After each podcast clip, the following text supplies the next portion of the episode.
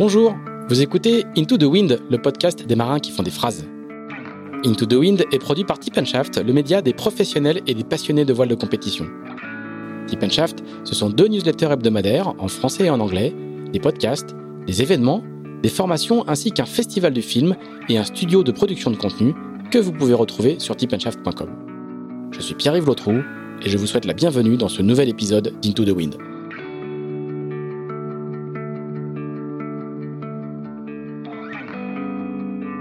Bonjour Franck Camas. Bonjour. Merci de, nous recevoir pour ce sixième épisode d'Into the Wind. Alors, euh, on n'est pas chez toi parce que ton agenda est très très chargé, qu'on est un vendredi matin, euh, jour de bouclage de Deep Shaft, donc euh, c'était plus simple pour tout le monde de le faire bah, dans, dans les locaux de ton nouvel employeur, puisqu'on est dans le dans la base de l'écurie Gitana. Il est 8 heures du matin, on a un petit café, il y a déjà des gens en train de bosser sur le bateau qui est juste de l'autre côté de la vitre première question euh, euh, assez naturelle. T'as as les logos Gitana sur tes sur tes vêtements. T'es, t'es c'est une nouvelle boîte. Alors comment ça se passe dans cette nouvelle dans cette nouvelle boîte? Ouais ouais c'est sympa. C'est une, nouvelle équipe avec euh, notamment Charles Caudrelier qui a quand même un, un grand copain en dehors de en dehors de notre activité voile et, euh, en plus dans l'équipe il y en a j'avais compté sept qui viennent de Groupama Groupama Selling Team. Donc ouais, c'est un peu euh, reconstitution de ligue dissoute. T'es t'es pas en terrain inconnu. Il y a Cyril qui m'avait pris euh, pas mal de pas mal de monde et puis je suis content de les retrouver aussi.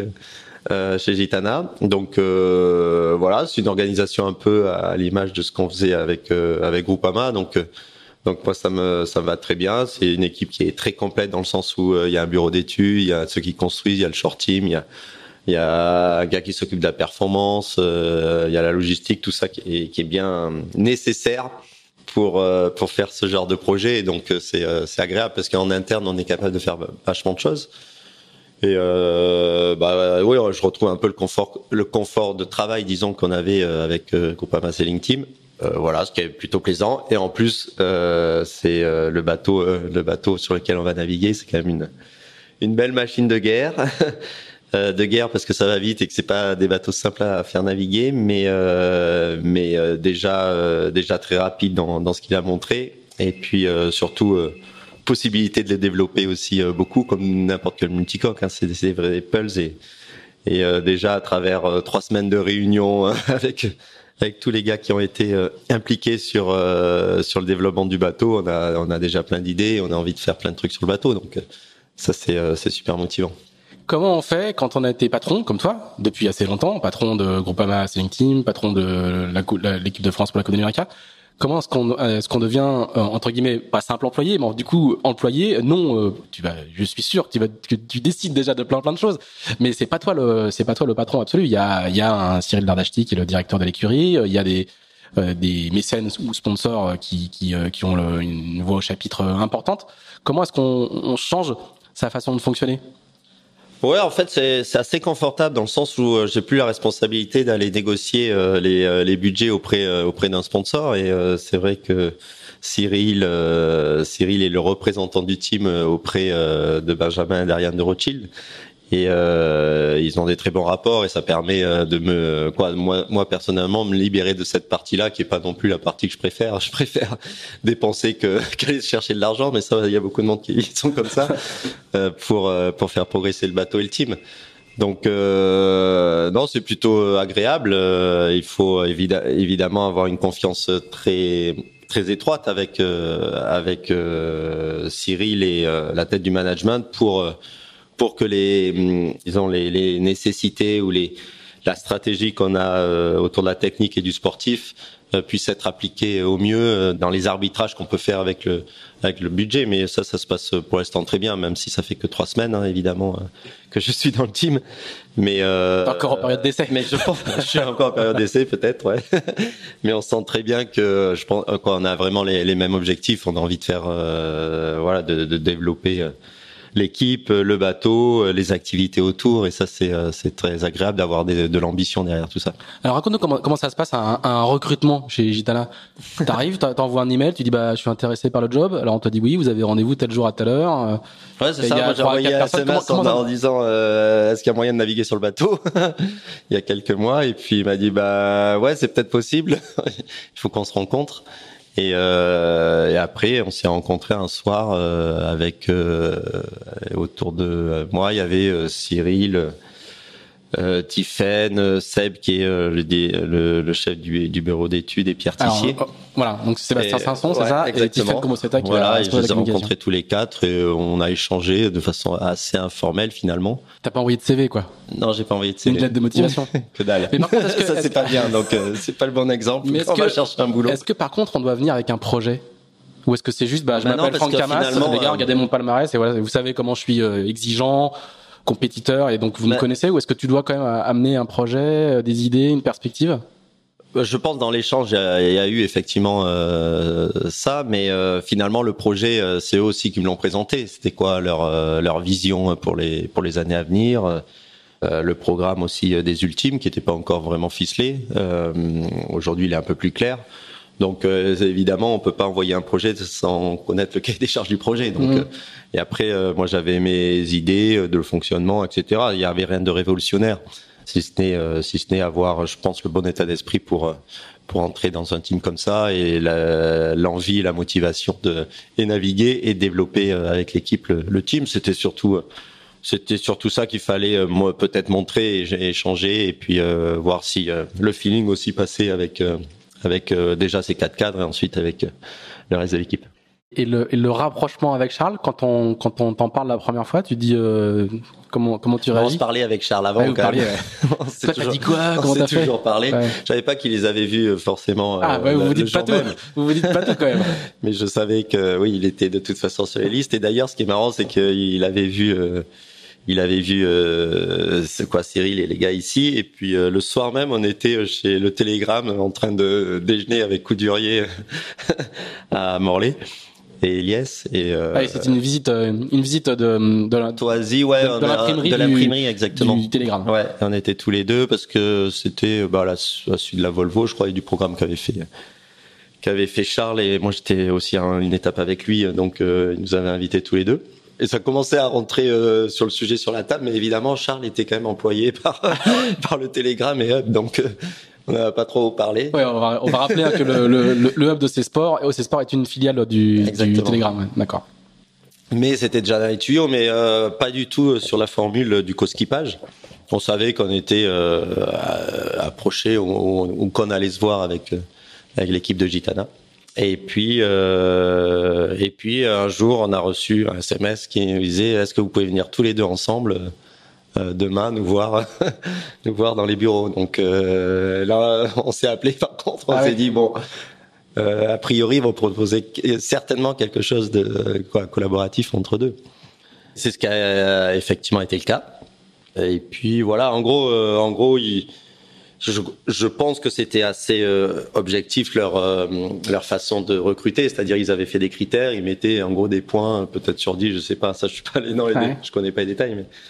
Et euh, ensuite ils faisaient l'addition des points quoi sur tous les critères, et puis on était ressorti devant, a priori assez loin devant tous les autres, donc et ils se sont dit bah pourquoi finalement pas prendre les deux, surtout que surtout dans la façon dont on les questions qu'on a eues aussi chacun c'était avec qui euh, tu aimerais collaborer ou travailler sur une course en double, par exemple. Hmm. Et, euh, moi, j'avais cité Charles et Charles avait cité moi, donc c'était finalement c'était assez euh, naturel. Donc ils se sont ils se sont dit pourquoi pas, ça peut fonctionner.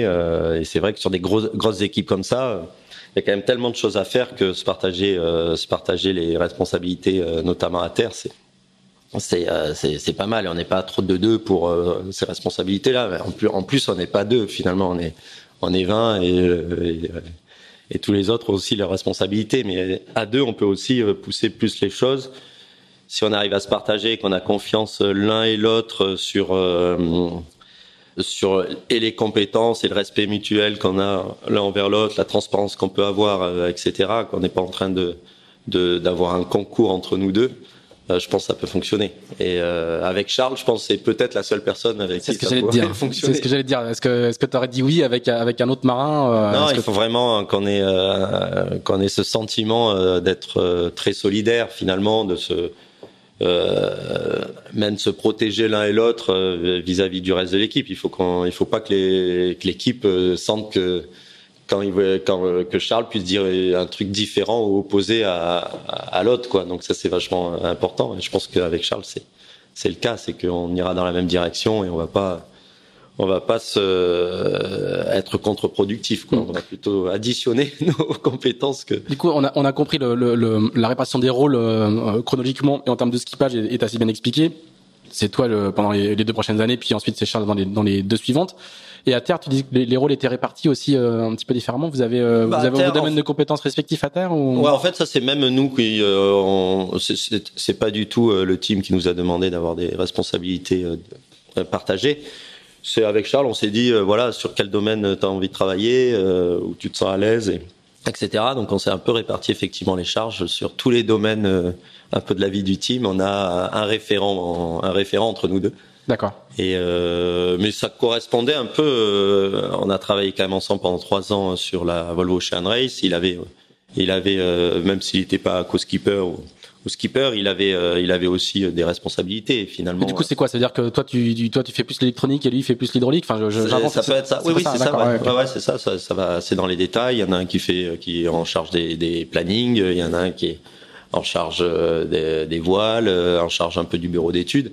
Après, ça, c'est pas parce qu'on est en charge de quelque chose que, oui, que, que, que tu regardes pas. Que, que Évidemment, on a tous envie de regarder un peu tout ce qui se passe partout. Donc, euh, mais franchement, euh, sur les, sur le, le peu qu'on a fait au, début, ça se passe euh, vraiment naturellement et, et euh, très très bien avec Charles. Donc, c'est cool. Et on sait que tu es un garçon qui fait jamais les choses à moitié. En tout cas, bah, jusque-là, ça n'a pas été le cas. Tu as d'autres engagements à côté. Comment comment tu fais qualité tout ça? Est-ce que c'est pas plus mal du coup d'avoir un co-skipper aussi pour pouvoir continuer euh... Non, euh, non, parce que j'ai vraiment envie d'être euh, vraiment à temps plein sur euh, sur le sujet, parce que je sais que c'est difficile, qu'il y a une concurrence qui est quand même assez féroce et qu'on a envie de bien faire. Donc je suis, oui, il y a quelques pourcentages, Alors, on explique de temps sur Roman Sale en fait, voilà, parce, parce qu'effectivement avant de venir chez Gitana, j'avais avec mon équipe et en fait ma société, on a on a été euh, choisi pour euh, pour gérer les activités de Mansail en Europe. Mais cette activité là, normalement, elle est euh, autonome avec notamment Louis Via qui est le team manager qui travaille pour moi, mais qui est qui est autonome et, et, et en charge et responsable de cette partie-là. Et moi, moi j'avais deux, deux parties, partie de, de conseil et de directeur, disons, technique du projet Oman Sail. Et, j'avais une partie navigation euh, chez Oman Sail, euh, avec notamment le Tour de France à la voile. Et la partie navigation, effectivement, j'ai dû l'arrêter pour me consacrer uniquement à Gitana. Et la partie euh, conseil et, euh, stratégie, je la conserve avec euh, Oman Sail et, et donc on échange évidemment avec avec Louis et le reste du team pour pour essayer de faire bien au, mieux les choses avec Oman Sail. T'as beaucoup négocié avec Common Style pour essayer de les convaincre de faire une Volvo Ocean Race c'est pas qu'on a négocié, on a, on, les a incités, on, les a incités, oui, on avait, on, négocié, a, ouais, ouais, on, a, on avait, on avait écrit un, une stratégie assez claire et qui, euh, à mon avis, me convenait pour pour pouvoir gagner une Volvo Ocean Race. Quoi, plus une Volvo Ocean Race. Une Ocean Race, pardon. Thor, Thor et non pas voir, c'est ça. Même si Volvo reste sponsor non, de cette course. C'est ça, l'un des sponsors majeurs. Ouais. Mais du coup, t'aurais fait quoi si t'avais avais réussi à signer la. Bah si, réussi à signer les, les deux. moralement, s'ils avaient dit, euh, on est sûr, on fait la Volvo euh, avant, ouais. avant que je rencontre Gitana, euh, oui, j'aurais fait la Volvo avant que je rencontre Gitana. Euh, évidemment, après, euh, j'ai la, voilà, j'ai la sensation qu'ils sont pas encore euh, mûrs ou au moins dans la décision pour faire la, la prochaine Volvo. Donc euh, d'autant plus l'opportunité de venir chez Gitana, surtout que finalement euh, dans le programme dans le programme ultime, euh, il y a un tour du monde en équipage au, au même moment que la que le choix. Ils vont voir, ils vont voir. Donc moi ça me convient très bien aussi de faire ce tour du monde de cette façon-là. Puis on voit aussi que chez, les, chez les marins français, le l'ultime emporte tout quoi. Ouais, sur, vrai. sur, ouais, le, ouais, le papier, on vous dit, euh, voilà, tu... attractif et. T'aurais pu avoir, t'aurais eu le choix entre les deux. Enfin, je pense même qu'en général, les marins français, on leur dit entre, euh, voilà, vous allez faire un tour du monde en ultime, vous allez faire euh, un tour du monde en, en IMOCA, euh, en équipage. Il y en a assez peu qui hésitent sur le papier en tout cas. Ouais ouais ouais, c'est euh, c'est vrai. Après il y a juste le format qui est différent. C'est vrai sûr, que ouais, ouais, sur ouais. Ocean Race c'est en étape. Euh, donc, euh, ce qui a certains avantages et c'est bon, une plus longue. Mais bon, on ouais, sent bien que c'est le somme. C'est pour, pour, pour un marin si français, c'est un hiérarchie. Ouais, après c'est aussi le, le, goût de chacun. Euh, mais dans les deux cas, quand on veut, ce qui est intéressant, c'est d'avoir les, les, moyens, le, le, le, temps pour pour être en capacité de gagner cette course. euh, pour gagner euh, The Ocean Race, euh, il faut quand même que la décision elle soit prise en ce moment pour y aller, pour ensuite s'organiser, pour avoir le bon le bon architecte, la, bonne, la bonne préparation, le bon les bons échanges avec avec nous on avait imaginé aussi avoir une collaboration avec des teams du Vendée Globe pour préparer la, la, la conception et la construction du, du bateau ces choses-là, il faut, il, voilà, il faut, il faut connaître les choses bien à l'avance. Alors, on va on va quitter la période actuelle et, contemporaine et comme d'habitude, on va faire un on va faire un grand flashback. Alors, euh, avant de, de, brancher les micros, euh, je t'expliquais, j'étais je me demandais comment on allait faire tout rentrer dans le dans le temps imparti parce que tu as une réunion à à, 9h30 euh, parce que parce que ta carrière elle est longue et surtout elle est très dense. Et puis elle commence. et elle commence tout petit, donc. Elle commence tout petit. non, elle commence pas tout petit. Surtout, elle, elle, elle, commence très très fort. On va on va on va y revenir, mais un petit peu avant, euh, j'ai relu, euh, j'ai fait plusieurs portraits de toi euh, dans, dans une carrière antérieure.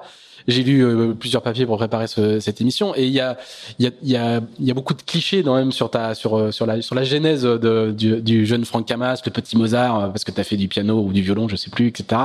Les deux. Les, deux, voilà. Et il y a, y a plein de, il y a, y a plein de. T'es loin d'être Mozart. Hein. Voilà, il y a plein, il y a, y a, plein de choses. Raconte-nous un petit peu d'où tu viens, quel est le, le, le milieu justement qui génère euh, le marin que tu es aujourd'hui Est-ce que euh, je ne sais pas si ça génère le marin que je bah, de suis, fait, hein, mais de fait, on sait pas. en, tout cas, c'est de là que tu viens, quoi. c'est pas une règle fondamentale. Je non, pense. non, non, non, non, non, Mais euh, du coup, rapidement, donne-nous quelques éléments de compréhension de de de, de, bah, j'étais la fiole dans, dans laquelle est. J'étais ex-soi, Aix-en-Provence. On vivait avec ma famille un peu de à prof, hein, ouais, on va fils de prof, ouais. On vivait plutôt comme Manon des Sources, assez loin de la ville finalement. À bah quoi maintenant ça fait moins loin mais 17 km à l'époque c'était loin en deux chevaux c'était loin en fait et euh, à côté d'un village qui s'appelle Vauvenargues qui est un village d'ailleurs connu parce qu'il y a un château de Picasso et Picasso a, passé beaucoup de temps à la fin de sa vie dans ce château là juste derrière la Sainte-Victoire et euh, en pleine nature, vraiment en pleine nature, hein. assez loin de la mer. Euh, si ce n'est qu'en montant en haut de la Sainte-Victoire, t'arrivais parfois avec la visibilité à voir la mer et les temps de berre derrière.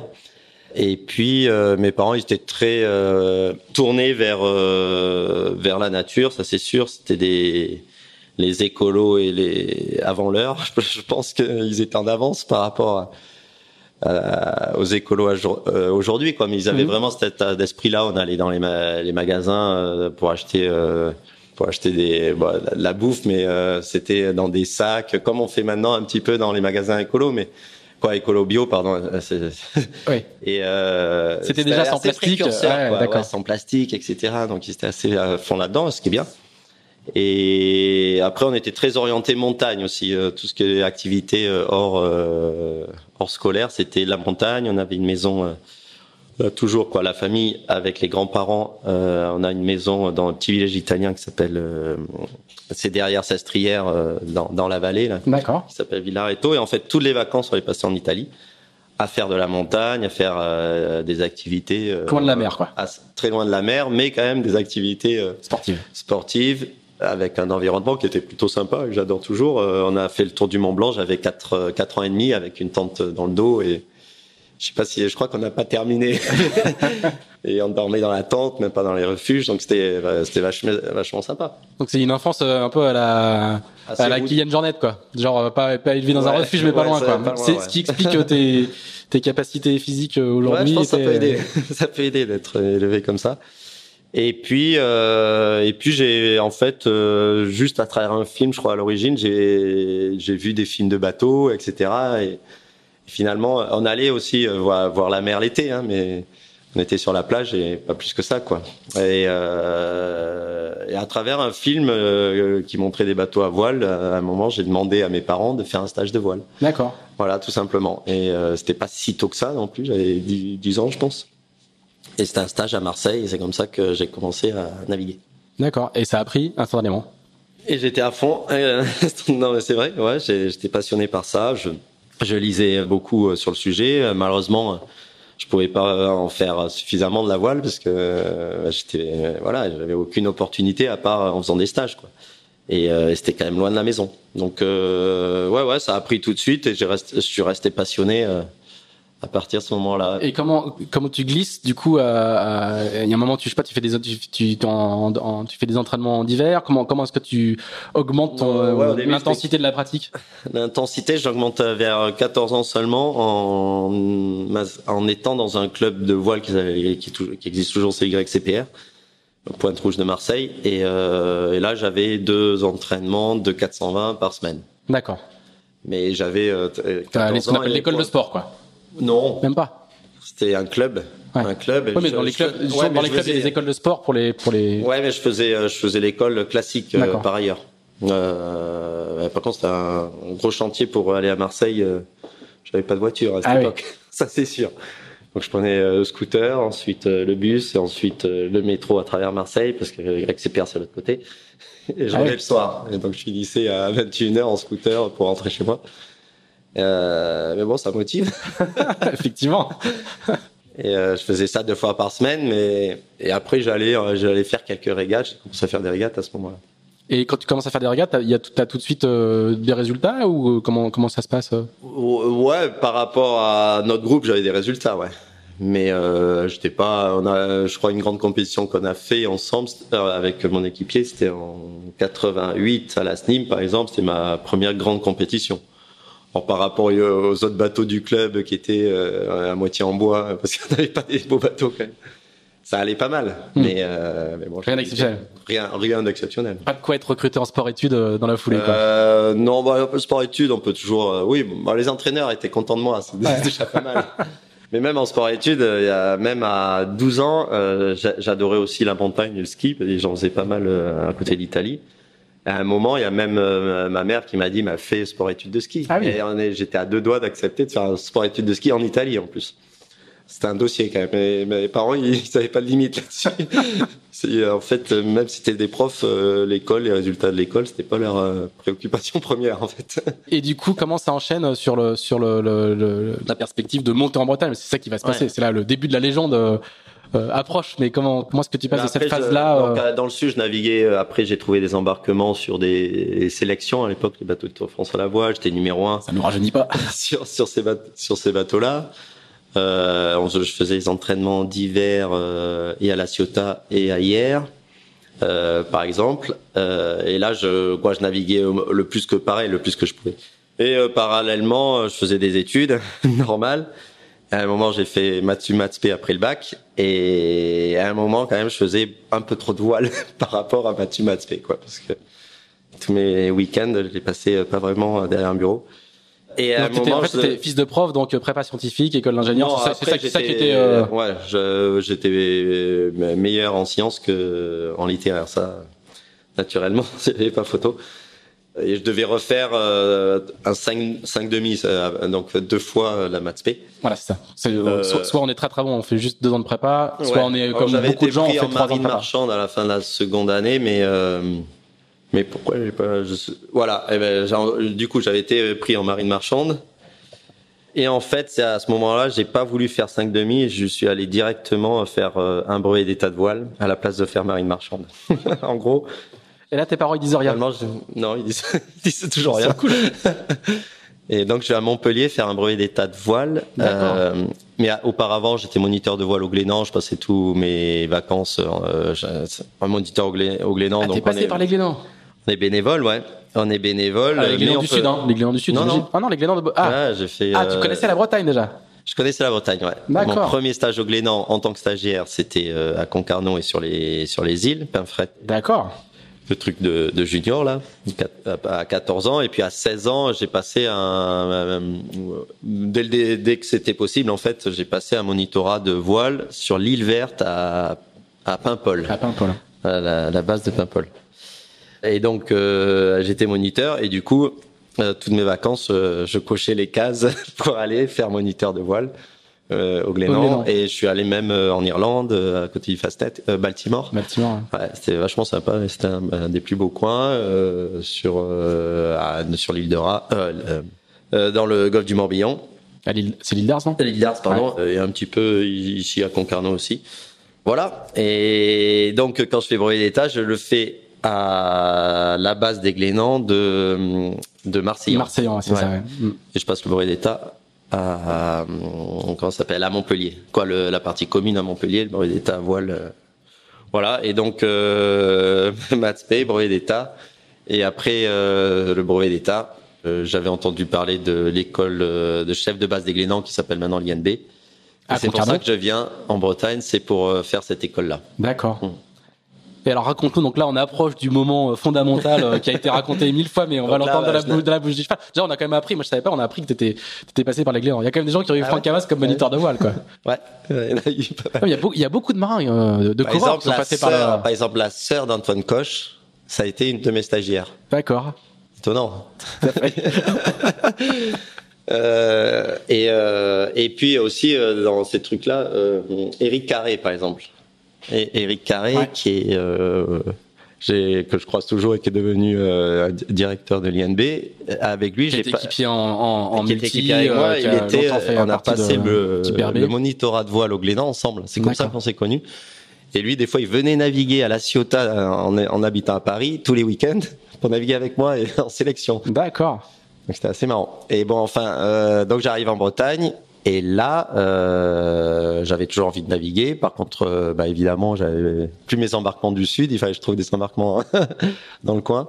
Et euh, je vois ce, ce concours qui s'appelle Espoir, Espoir Crédit Agricole euh, en Bretagne et qui est ouvert normalement qu'aux résidents finistériens. D'ailleurs, c'est c'est même pas breton. Alors on dit là, on Et est ça, en c'est 1992. 80 fin 93. On est fin 93. Ouais. Et, euh, et je m'inscris à, ce truc-là. hein. C'était euh, c'était une lettre de motivation euh, envoyée avec un timbre, ça coûte pas très cher. et donc réservé aux moins de 26 ans pour faire pour faire le, la sélection quoi. Euh, et la sélection qui se passe euh, en, en naviguant en équipage et ensuite en, en Alors, solitaire. On, Et- on donne juste quelques éléments de contexte, c'est qu'à l'époque, euh, Port-la-Forêt n'est n'est pas le, le, le, le, le polytechnique de la voile que, que c'est de- que c'est devenu aujourd'hui. Il y a, il y a Ouais, alors Il y a un début de ils viennent réputation. de démarrer depuis 3-4 ans Voilà. avec euh, Ça- euh, ça démarre Michel fort, mais c'est pas Jean Cam et ça, Roland Jourdain qui ont, euh, qui ont et Christian Pape qui ont démarré euh, ce projet-là. C'est de- pas encore- C'est pas un pôle France. voilà, c'est pas un pôle France, c'est pas la référence que c'est devenu. euh, D'ailleurs, je sais aujourd'hui. pas comment c'était financé à l'époque euh, réellement. Bah, par, par, le, Peut-être, par le Conseil général du Finistère. Par- le- uniquement par le Conseil général la- du la- Finistère et donc et le sponsor pour faire le programme jeune crédit espoir crédit agricole qui avait existé déjà ça faisait la deuxième année donc c'était la deuxième sélection et euh, C'est les Figaro 1 et c'est les Figaro 1 ouais. Et c'est le le petit Figaro version venait 2 avec Ouais. avec avec en le fait, c'est euh, juste au moment où, on- où il changeait il mettait le petit mât. Voilà, même même chose hein, le, pour les pour les gens qui nous écoutent, les jeunes qui nous écoutent aujourd'hui, le, le le Figaro euh, est déjà une course de référence, mais euh, ça vient de passer à la monotypie et ça n'est pas le- quelques années ouais Voilà, Ça depuis. n'est pas la référence absolue que c'est euh, que que c'est que, c'est- que c'est aujourd'hui. Et, et du coup, euh, comment t'arrives quand même Alors, il y a- et donc je suis je suis pas pris euh, en fait en, en, en, en sélection sur dossier puis parce que t'es pas t'es t'es t'es pas finistérien. Non, non, Non non, non, parce que c'est bon, j'avais mon adresse dans le Finistère. Ah oui, c'est donc ça. c'est bon. Après, euh, après le, le groupe de sélection, évidemment, ils me connaissent pas. Sauf un qui m'avait vu en fait pendant euh, pendant le concours d'entrée à l'INB. Et c'est Christian Le Pape qui, qui était euh, un des notateurs au concours d'entrée à l'INB où, où, où il y avait une partie euh, orale, quoi, Mhm. euh, en plus de l'écrit. Et donc lui, il m'avait croisé. Après, a priori, euh, il m'avait Donc Christian Lepape qui est le patron Christian du- Le Pape du- qui est le patron du et euh, voilà il, il trouvait que j'étais sympa comme gars et motivé. Et puis euh, la veille euh, la veille de la première euh, sélection sur l'eau euh, il y a un désistement. Il y a un désistement et il, pour être le bon nombre et pour pouvoir naviguer euh, et en fait il appelle Christian Le Pape il dit bon on n'a qu'à l'appeler et comme ça il fera le, le dixième pour, pour pouvoir naviguer quoi Ouais. T'es appelé comme bouche-trou quoi. et je suis appelé comme bouche-trou. Et euh, donc moi ravi, je le sais vraiment la veille, je me rappelle très bien, j'étais au, euh, au bar, ce qui est rare, mais avec des copains l'IND.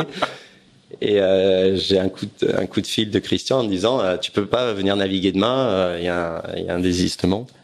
Et, et puis euh, donc euh, donc je navigue le lendemain quoi. Et puis euh, ça se passe plutôt pas mal sur les bateaux. Bah il y a il y a Roland Jourdain et Jean Le Cam, je crois qui étaient notateurs à l'arrière, qui notaient sans dire un mot. et puis euh, et puis on naviguait, on passait à tous les postes, mais c'est un peu à peu près resté comme ça aujourd'hui. Hein. C'est devenu euh, Crédit Mutuel euh, Performance. Ouais. Bretagne Crédit Mutuel Performance. Et euh, celui qui s'est désisté, c'est Jean-Marc Fayer d'ailleurs, qui est euh, D'accord. Qui est, voilier maintenant et qui travaille qui avec est le, qui, qui est le, non, qui est le DG de l'écurie de, Vin- de Vincent Rioux. Voilà, qui est devenu ouais, mais il a aussi Et qui a bossé chez le Billon Voile Ouais, pendant, Billon Voile, pendant, etc. pendant, pendant des années, ouais. Donc merci euh, Jean-Marc. et puis. Euh, Mais comment ça se passe là? Toi, t'arrives, t'es, Hein? t'arrives, t'es le petit gars du sud. Ouais, tu alors dis, quoi le, Bretons qui le reste du groupe, quoi. euh, Ouais. le reste du groupe, par contre, c'est des Finistériens pure souche. Euh, moi, j'étais euh, le vilain petit canard. Il me regarde bizarrement, mais. Euh, Donc, il y a Charles. Caudrelier Et il y a Charles a dans, dans les sélections. c'est là que ça commence. Lui, c'est, le- le vilain petit parisien. lui. Comme il nous Euh, expliqué ouais, dans le, le premier épisode Il est un peu plus intégré. J'ai l'impression que moi, il y a Ronan Lucas euh, dans cette sélection. Euh, il y a qui d'autre? Il y en a. Il y a Favnek, je crois. Ouais. Gilles Favenec. Ouais, ouais. Gilles Favenec. Euh, bon, et puis. Euh, Et toi, t'es t'es dans quel état d'esprit? Tu t'es ah, moi, peu. j'ai dit, bon, je suis content. J'ai navigué euh, deux semaines avec euh, avec des mecs super bons et avec euh, avec Jean Cam qui était mon idole, quoi, qui était un, un de mes idoles, quoi, que je, je suivais par ailleurs. Et euh, donc super content. Et puis je navigue, je fais mon poste et on tourne à tous les postes. Et euh, et puis à un moment, à la fin des trucs, je pensais pas du tout. Hein, il y a Christian Lepage qui me convoque, qui dit ah finalement, ça serait bien que tu viennes en finale. Est-ce que t'es libre et tout? J'ai dit bah oui, je, moi, je, Je vais me débrouiller. Je vais me débrouiller. Je suis à l'INB, euh, mais bon. Je dis non, mais ça avec l'INB on peut se débrouiller. Bah ok, viens en finale. Et, et je me rappelle, ça avait été retardé. Donc du coup, c'était pendant les périodes de Noël. Du coup, je suis plus, je, je suis pas rentré euh, chez moi.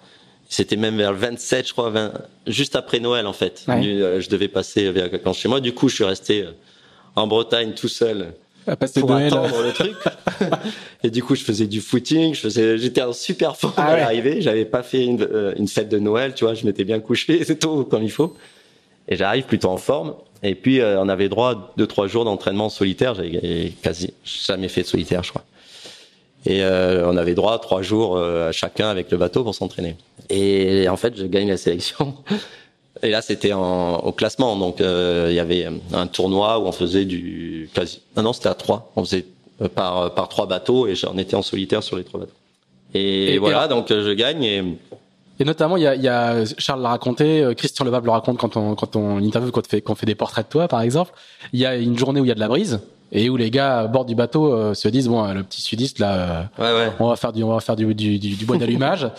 et puis en fait, dans la brise, euh, il faut aller empanner euh, à l'avant euh, tout seul en solitaire et et, Et ça passe. et ça passe, voilà. Ça ça, passe ça, bien. ça, ça passe. Et les gars, et Christian, euh, moi, j'ai le souvenir de, de, de, de l'avoir interviewé euh, quand j'ai fait un portrait de toi sur la, pour la, la- avant le départ de la Volvo euh, en 2011, où il dit, et là, il a gagné en fait. Que l'impact psychologique de voir un petit gars, euh, parce que t'es pas très grand, t'es pas très, t'es pas très, t'as, des gros poumons, mais, mais de, de voir le, le- un petit gars qui sort de nulle part, a un, un empalage impeccable, et là ils se sont dit, ah mes mains, on s'est complètement trompé quoi. Et il, Ouais. il- moi, je me souviens encore de cette citation. Il me dit et là, là, quand il passe en panage, il, il gagne, il gagne, euh, il gagne la sélection euh, ce- à, à ce moment-là. Quoi. Euh, ouais, ouais, peut-être. souvenir ou pas du autres, tout, euh, ouais, Oui, oui, ouais. je me, ra- je me rappelle. Il y avait un empannage. hein, il faut- il faut C'était finir- il faut- ouais, faut devant. C'était au point. Il y avait un empannage effectivement crucial. Il n'y avait pas énormément de brise non plus. hein.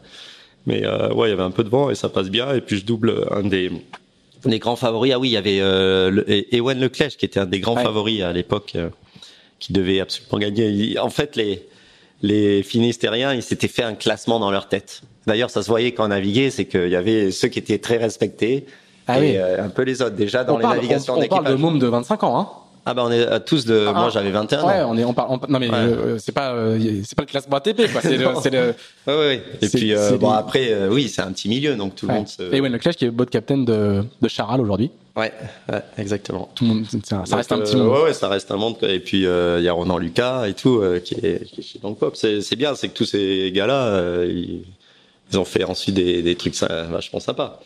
Alors- voilà, donc euh, donc, Et donc là, super. c'est parti. Voilà, là c'est parti. juste Et là, ce qui est parti, c'est euh, donc j'ai euh, accès à un bateau, j'ai même un salaire.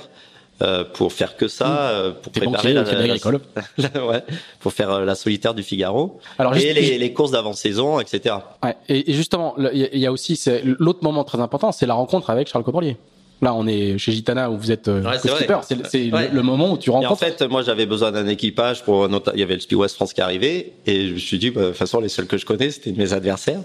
Et donc, je leur demande, euh, dont Charles, de venir naviguer avec moi euh, pour la pour le Speed West France. Et le Speed West France, en plus, c'était une partie de la sélection euh, Skipper Elf, parce qu'à l'époque, il y avait aussi une sélection pour jeunes de Skipper Elf où euh, il fallait pas avoir fait le Figaro. Et ça tombait bien, c'est que la sélection, j'avais toujours pas fait le Figaro, même si j'allais faire le Figaro, et c'était pour l'année suivante. Et euh, il y avait une partie euh, solitaire, une partie équipage. La partie équipage, c'est Spi West France. Et les gars de Pour la Forêt, ils, voilà, ils, ils m'ont vachement soutenu, et les jeunes, et même les vieux, parce que quoi, les vieux, parce que au Spi West France, j'avais gagné la partie solitaire euh, de la sélection, mais la partie équipage, en fait, elle, est, elle comptait autant, ce qui était super bizarre, parce que mon adversaire, qui, est, qui était deuxième à l'époque du solitaire, c'était euh, euh, c'était Bibi euh, Benoît euh, Charon. Non, Benoît Briand. Briand. Euh, qui a fait la coupe après. et en fait, ce gars-là, Benoît, il, il, naviguait sur avec Péponnet dans une autre série en équipier. Et Péponnet, il était à ce moment-là, il était quasi sûr de gagner quoi dans sa série en jaune d'ailleurs. Et donc moi, ça veut dire que si je faisais deuxième, je faisais doubler à la sélection finale. Du coup, on a essayé de recruter au maximum à Port-la-Forêt. Il y a Jean Cam, Michel Desjoyaux à bord et euh, aussi euh, Destremo. Sébastien, pas Hugues. Et plus, euh, il devait y avoir Charles à bord, euh, plus euh, pour pour faire les 5-6 quoi. Et donc on arrive avec une super équipe en, Figaro, dans la classe Figaro, mais on n'avait jamais navigué ensemble. Pareil, le premier jour, c'est quand même pas facile de gérer Michel Desjoyaux, Jean Cam, et moi j'étais à la barre quoi. Et bon, ça se passe pas mal, mais il y a eu quand même cette année, c'était incroyable, c'est que en fait, au classement final, au classement final le dernier jour, on est deuxième. Premier, c'est Boucholt. Et juste avant, et, donc on se dit bah, perdu, c'est c'est Benoît Briand qui prend le bateau. Il y avait Bidégory, je me rappelle, il faisait il faisait troisième sur cette sélection. Et il avait, il s'était vachement bien débrouillé en solitaire, mais il n'était pas sur un bon bateau. Pareil, c'était mal fait parce que mon équipage, il n'était pas sur un bon bateau. Et donc tu. Et donc euh, là, deuxième, perdu le truc. Et juste avant euh, la remise des prix sous la tente, on entend qu'en fait, Hans Buchholz, il y avait euh, un OCS qui avait pas été mis dans les classements du premier jour, quoi. D'accord. Et donc j'apprends, mais cinq minutes avant de monter sur le podium, qu'en fait c'est nous qui gagnons. Et donc j'ai le skipper elf. C'était quand même un enjeu assez important parce trois mois après, euh, quatre mois après avoir eu le, un bateau pour la saison, tu sais que t'as un bateau pour la saison d'après. La saison suivante, donc euh, top. Et ça s'est joué à un OCS de Bouchol quand même. donc là c'est le début des années Figaro. Ouais. Et puis du coup bah là c'était mon premier Figaro. Et ensuite j'en fais trois en plus. Elles sont elles sont très courtes. C'est-à-dire trois ans, mais au bout de trois ans tu gagnes la solitaire. Ouais. Quatre ah, Il y a trois. Moi j'ai trois Figaro, non? Non, il y a eu quatre. D'accord. Il y a eu euh, donc. Ah il y a 96, il y a 96, ouais, pardon. Ouais. Il y a eu euh, euh, 94, 95. je fais sixième. Euh, Skipper Elf deux fois quatrième. Et ensuite euh, Athéna Assurance, qui était mon vrai premier sponsor en fait, où je fais, euh, où je gagne en 97. 97. Mm. Et là c'est fini. Quatre années de Figaro, alors que tous bah, tes copains fini, vont, euh... faire 10 à 15 ans. Toi, c'est réglé, c'est réglé. Bah, c'est fini parce qu'il y a quand même la rencontre avec Groupama, la, voilà. euh, la possibilité de faire un multicoque pour la route du Rhum de l'année suivante. 25 ans. On, on, on, on, peut imaginer ouais, ça aujourd'hui. Hein. Je signe. Euh, c'est c'est comme si euh, je vois même Sébastien Simon qui aujourd'hui euh, a une carrière assez rapide, il est il a déjà plus de 25 ans largement. Ouais ouais. Ouais ouais, j'ai mon premier multicoque à 24 ans. À 24 ans. Je commence à... ouais. Sans jamais avoir fait de multicoque de toute ta vie. Sans ouais, à part d'une à part du de l'Obicat. Du Obicat pendant le pendant euh, comment s'appelle le brevet d'état marseillan d'ailleurs. Donc non, j'en avais pas fait beaucoup. Et, et du coup, le, comment t'expliques que cette euh, que ça démarre euh, aussi vite et aussi fort? C'est quoi? C'est qu'en fait, euh, euh, bon, tu travailles beaucoup, ça c'est sûr, mais il y avait quoi? Il y, avait un peu de prédestination au départ ah, parce que parce que tu tu tu débarques quand même de pas, pas de nulle part mais pas loin. Et, bah, je passais pas mal d'heures sur l'eau mine de, mine de rien. Alors jamais en ayant en étant sur les, les, lignes de départ de grandes courses, mais dans le sud, ce que je faisais, je naviguais quand même beaucoup, je convoyais les bateaux. Euh, la régate, euh, oui, j'ai compris relativement bien le truc, mais j'arrivais à faire avancer vite les bateaux parce que aussi je naviguais beaucoup. Voilà, donc euh, les, après les résultats au Figaro sont effectivement arrivés rapidement, même si en troisième année, je suis déçu de faire quatrième parce qu'il y a des, il y, avait, il y a une ou deux étapes où je pouvais gagner. Voilà, mais ça c'est comme tout Figaro. Ouais. Mais non, c'est vrai que ça se passe, ça passe plutôt vite, ouais. Et là, je bagarre euh, avec Bidégory euh, aussi sur ces années-là, notamment la dernière année. Euh, c'est assez, euh, c'est assez sympa. On retrouve pas mal de monde. C'est des années. Il y avait Michel Desjoyaux, il y avait Alain Gauthier, il y avait Jean Cam. C'est, euh, c'est, voilà, c'était eux les cinq premiers où avec qui on se battait. Il y avait Jérémy Billot qui commençait à arriver Euh, c'était premier ou deuxième ou troisième Figaro parce que lui en a fait aussi pas mal quand même. Ouais, il y a 15 ou 16. Bah, il était, voilà, il était dans les mm. dans le bon groupe. Et est-ce que, est-ce que pour toi, comme pour toute cette génération, et, on, et, on, et on, voit bien, et, on voit bien aujourd'hui avec tous ceux qui reviennent pour le, le, le, lancement du Figaro 3, à quel point ça a compté pour eux et ça compte encore pour eux. Est-ce que pour toi c'est pareil, c'est les, c'est la matrice de ton savoir-faire, c'est ouais, c'est la. Ouais, clairement le Figaro c'est c'est top pour pour apprendre euh, parce qu'il faut être tellement complet. Euh, et t'es jamais retourné Et j'y suis jamais retourné, pas forcément par manque d'envie, mais par euh, justement par envie de bien faire. Euh, je me je suis toujours dit que si j'y retournais, il fallait que je fasse que ça, parce que je respecte beaucoup euh, le Figaro et le niveau que qu'a le Figaro, et donc on peut pas y aller à moitié quoi. Et j'ai jamais euh, eu l'opportunité d'y aller à 100% parce que j'avais d'autres trucs qui m'intéressaient à côté ou parce que euh, ouais, c'est surtout un manque de temps quoi. Hmm. Et que déjà, euh, déjà, on me reproche souvent de me disperser. Donc, si en plus j'avais fait le Figaro, je me serais vraiment trop dispersé. le Figaro, c'est pas, c'est pas dispersable. voilà, exactement. Alors après, tu, tu, tu vas vivre les, les années exceptionnelles de l'Orma tu, tu participes à la, à la belle époque, je crois. Ouais, ouais, puis euh, super privilégié quand même d'avoir à 25 ans un bateau euh, comme voilà, un groupe à main, faire la route du Rhum en 98. Voilà, et, et, puis, et puis surtout les grands prix, ces images incroyables, ces équipages.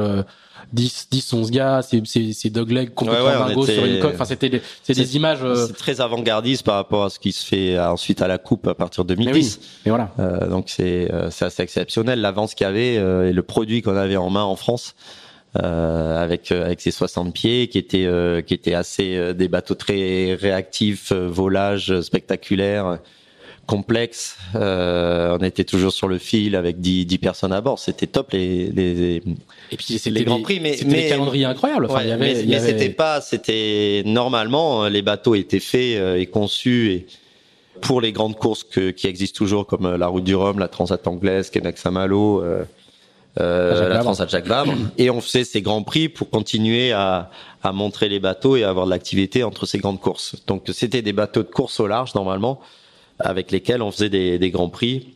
Comme il va commencer à en avoir en ultime euh, un petit peu, mais pas sur quel format je sais pas. Mais par exemple à la fin de d'août, on aura un grand prix euh, à la Trinité de multicoques un trophée des multicoques. Mais enfin, donc on faisait ça euh, avec oui cinq six grands prix dans l'année.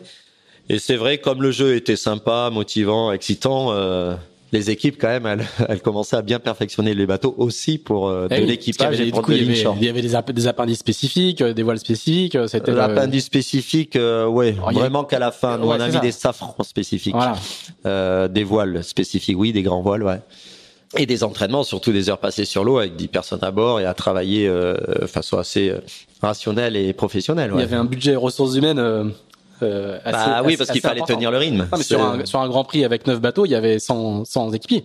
Ouais, ouais, c'est ça, ouais. ouais, ouais.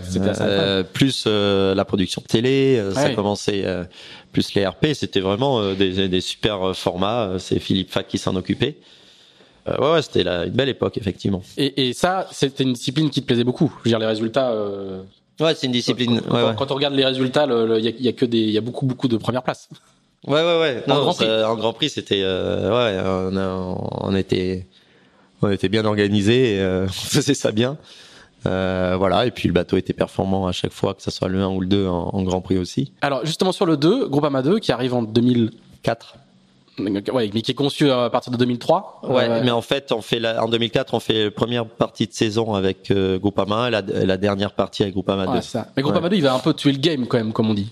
C'est-à-dire qu'il arrive, il est tellement perfectionné. il était assez réussi, ouais. Il était assez en termes de, de, euh, de, vitesse pure, notamment sur les grands prix. Ouais. Il y a, il y a le, le, le, le, bateau, en, en plus, il arrive après la fameuse route du Rhum 2002, où il y a beaucoup de, ouais. de trimeurs en mât qui, ouais qui sont secoués, on va dire. Ouais, bien secoués. A 18 bateaux au départ, 3 à l'arrivée, mais bon, il y a aussi le bateau arrive au, moment où la classe commence à décliner. Ouais, ouais. Et, et, t'es le seul à faire un bateau, à, pouvoir faire un bateau neuf aussi à ce moment-là. C'est même le euh, dernier, non, un des ah, petits derniers euh, Orma à être. Euh... Je crois que c'est un des derniers, ouais, ouais, ouais, c'est vrai. Et là, et là, ouais, il va, il va un peu tuer le jeu, quoi, de vous remporter tous les grands prix là sur. Ouais, sur les grands prix, euh, ouais, ouais. Ça, on peut pas nous reprocher ça non plus. Non. C'était notre notre job d'être rapide.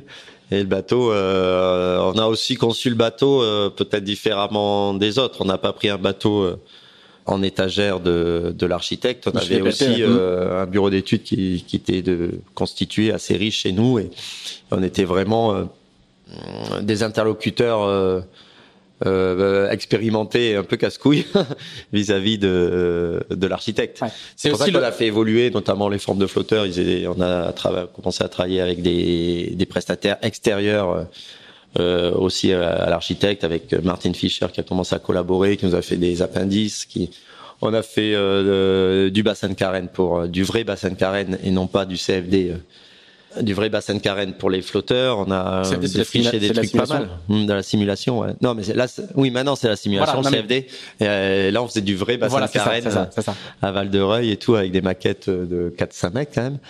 Ah, c'était euh, c'était bien, on avait poussé euh, le truc assez loin. C'est aussi le, le, le, moment où euh, tu structures une équipe euh, extrêmement solide. C'est la plus grosse équipe du circuit français avec un bureau d'études intégré. T'es le premier à faire ça aussi?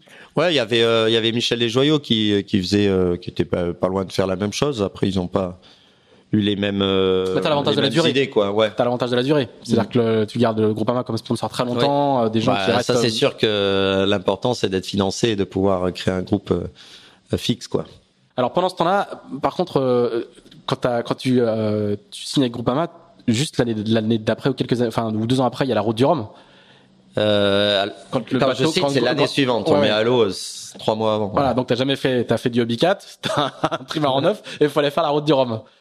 Et c'était assez sport. Oui, oui, c'était assez sport. C'était assez sport. Euh, j'ai essayé de prendre des, de faire des embarquements sur euh, avec des gars avant, mais j'en trouve quasi pas. Je fais juste un convoyage avec Paul Vatine au départ de de Royan. Je me souviens, j'avais fait une nuit seulement en mer et encore une mer plate et avant de prendre le départ du Rhum? Non, pas avant de prendre ah. des avant de prendre la barre ah, de mon bateau. d'accord.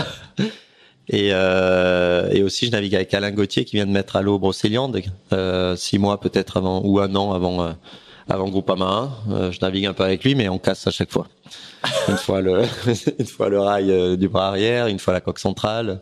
Et comment ça se passe du coup cette... donc je fais jamais une course. En fait. et, et, comment se passe cette, cette ce, ce premier homme et ce premier homme, première nuit très difficile. Alors moi, moi j'y suis allé vraiment dans le but de, de terminer. Euh, il, ça se passe aussi, c'est que dans la préparation, on a un énorme accident avec Banque Populaire au Grand Prix de Royan.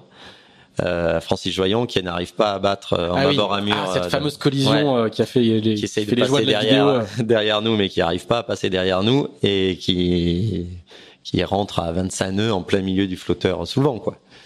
Euh, et donc on traverse le bateau, euh, il traverse le bateau, le mât qui tient juste euh, limite, mais flotteur coupé en deux, la coque centrale encastrée, la sienne encastrée dans la nôtre. Quand même, le bateau ne se plie pas en deux par miracle. Pas de et, parce que et tout ça, c'était en septembre. On dirait en novembre quand même. donc là, euh, euh, ouais, opération commando pour réparer tout ça avec CDK et, euh, et on y arrive de justesse. Mais euh, du coup, pas d'entraînement non plus, quoi. J'ai fait, oui, j'ai fait ma qualif de 500 000 à travers le golfe de Gascogne.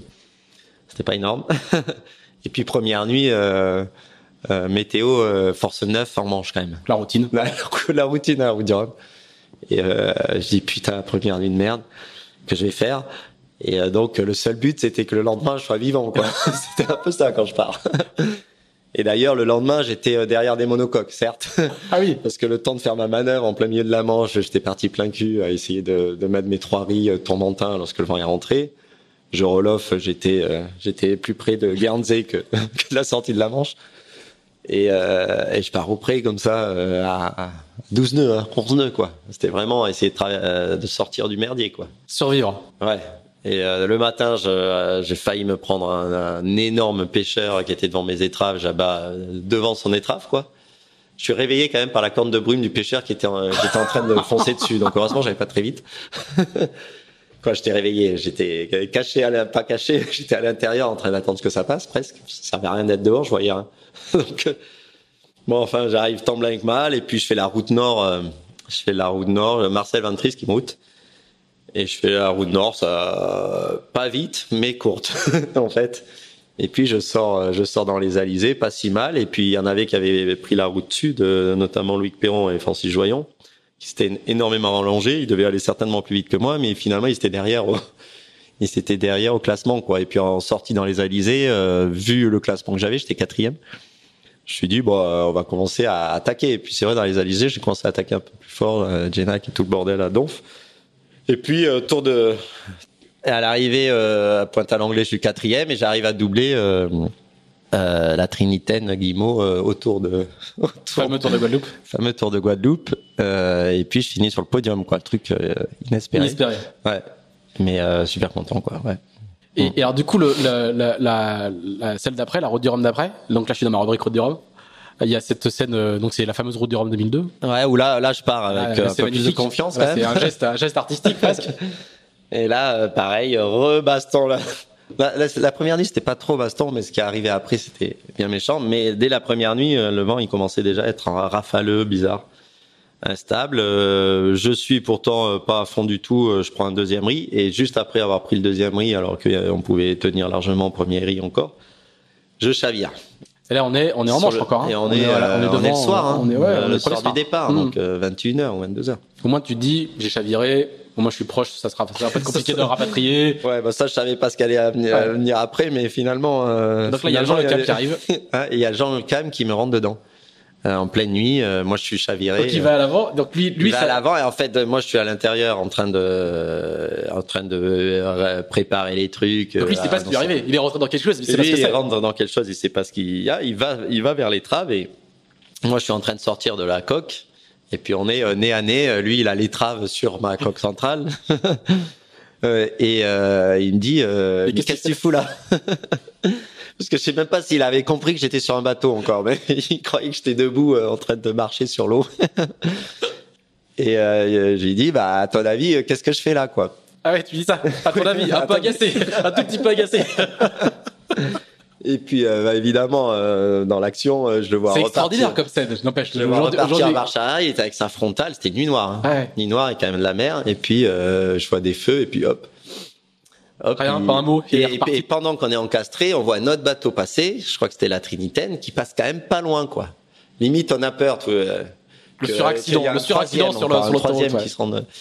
Bon, il part et lui, il doit réparer, il doit- s'arrêter, réparer, il repart, et il s'arrête. Au final, de toute façon, sur les 18, il y en a Il y a que trois. qui qui sont arrivés. Encore les trois, euh, il y en a que deux qui sont pas arrêtés, je crois, sur les trois. Ouais. Même pas un sur les trois Bah, il y qui a sont que, pas je arrêtés. crois qu'il y a que la Lou qui La Lou, c'est le seul qui s'est pas arrêté et qui fait troisième. Et qui fait troisième. Et voilà, donc euh, C'est extraordinaire donc ça, comme scène, c'était- une belle scène aussi. ouais. le- Donc retour euh, à Roscoff à l'envers, euh, remorqué par la SNSM. Et la route du Rhum d'après encore, 2006. Alors moi j'ai une j'ai un souvenir euh, euh, assez précis. Donc c'est la route du Rhum que gagne le Monchois Ouais. Avec Euh, Gitana. avec Gitana. Euh, et qui gagne euh, en état d'apesanteur, hein, c'est-à-dire qu'il Ouais. euh, il navigue très très bien, euh, il va dormir. Il navigue super vite surtout. Voilà, il, Ouais. il est réveillé. La, la euh, route est assez simple, il n'y a pas de grande Voilà. option à faire, mais il a, il un bateau qui est qui est adapté à ces allures-là. Ouais. il, est, Il- il est très serein à haute vitesse, chose que ça. je ne suis pas du tout. Exactement. En fait. Exactement. Moi, j'ai le souvenir d'une scène vidéo que tu tournes où tu dis, je sais pas comment font les autres, mais là, moi, je peux pas aller, je peux pas faire plus, quoi. Ouais. Et, et, et ça m'avait marqué parce que c'est un aveu de faiblesse qui est assez rare euh, chez toi, quand même, parce que t'es un compétiteur.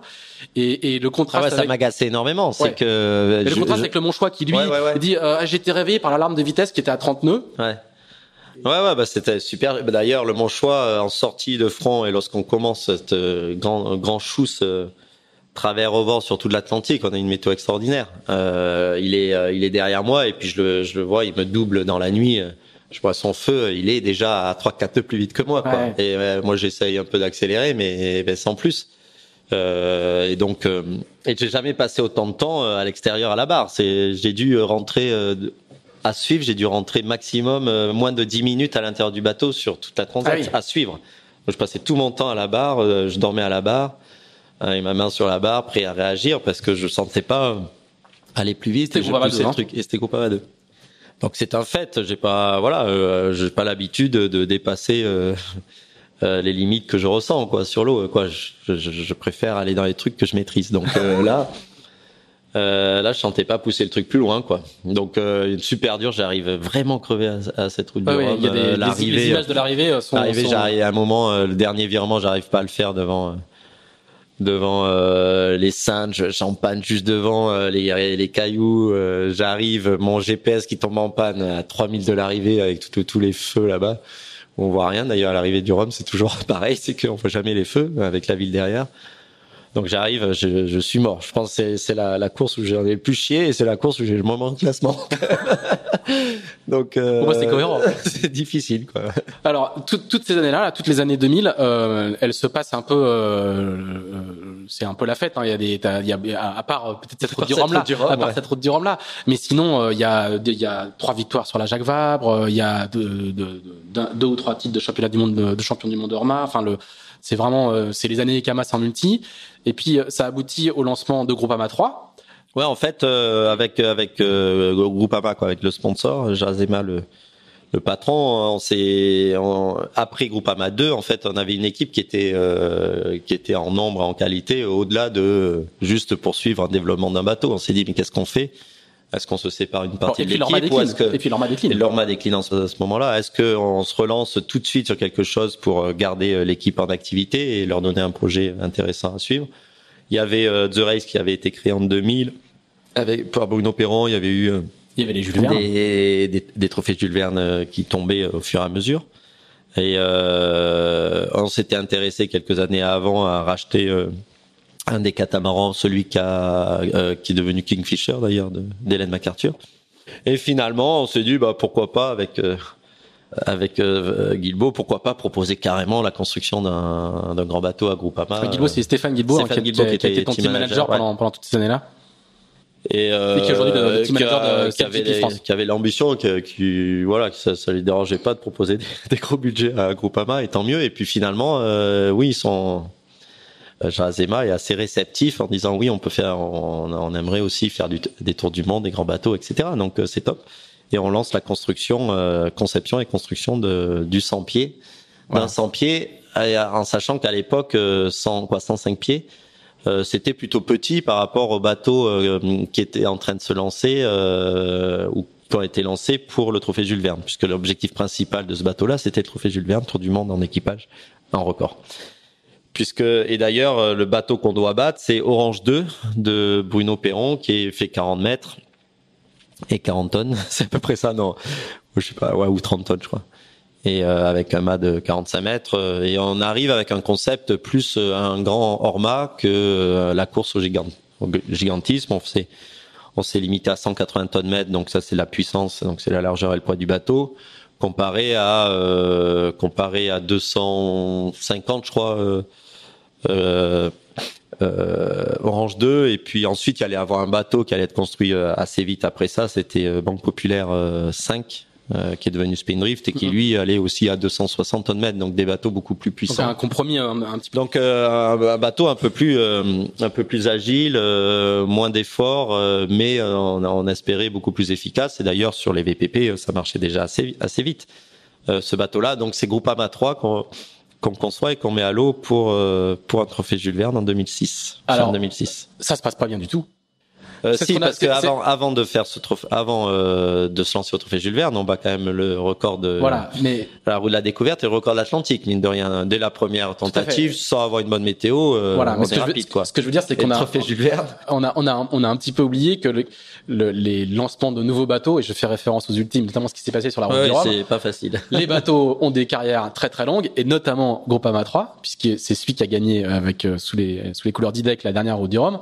Et les bateaux qui gagnent les routes du Rhum en 2018, ils peuvent avoir eu des enfantements ou des débuts euh, très compliqués. ce qui est exactement le cas de, de, ton bateau, puisque après, à part entre guillemets ces deux records-là, la gestation des premières années est assez, est assez difficile. On a eu des problèmes de, à la mise au point dès les premières naves. On voyait que les étraves elles étaient un peu souples en latéral. On les voyait bouger, on les a renforcées. On, voit le. Ouais, on avait recoupé les euh, recoupé les étraves. Les, les étraves au départ, elles étaient un peu à l'image de Groupama 2, très extrêmement fines, un peu en C. Euh, avec un volume euh, bas important et, et, et, très peu de volume au milieu. D'ailleurs, c'est un des bateaux qu'on voit au port.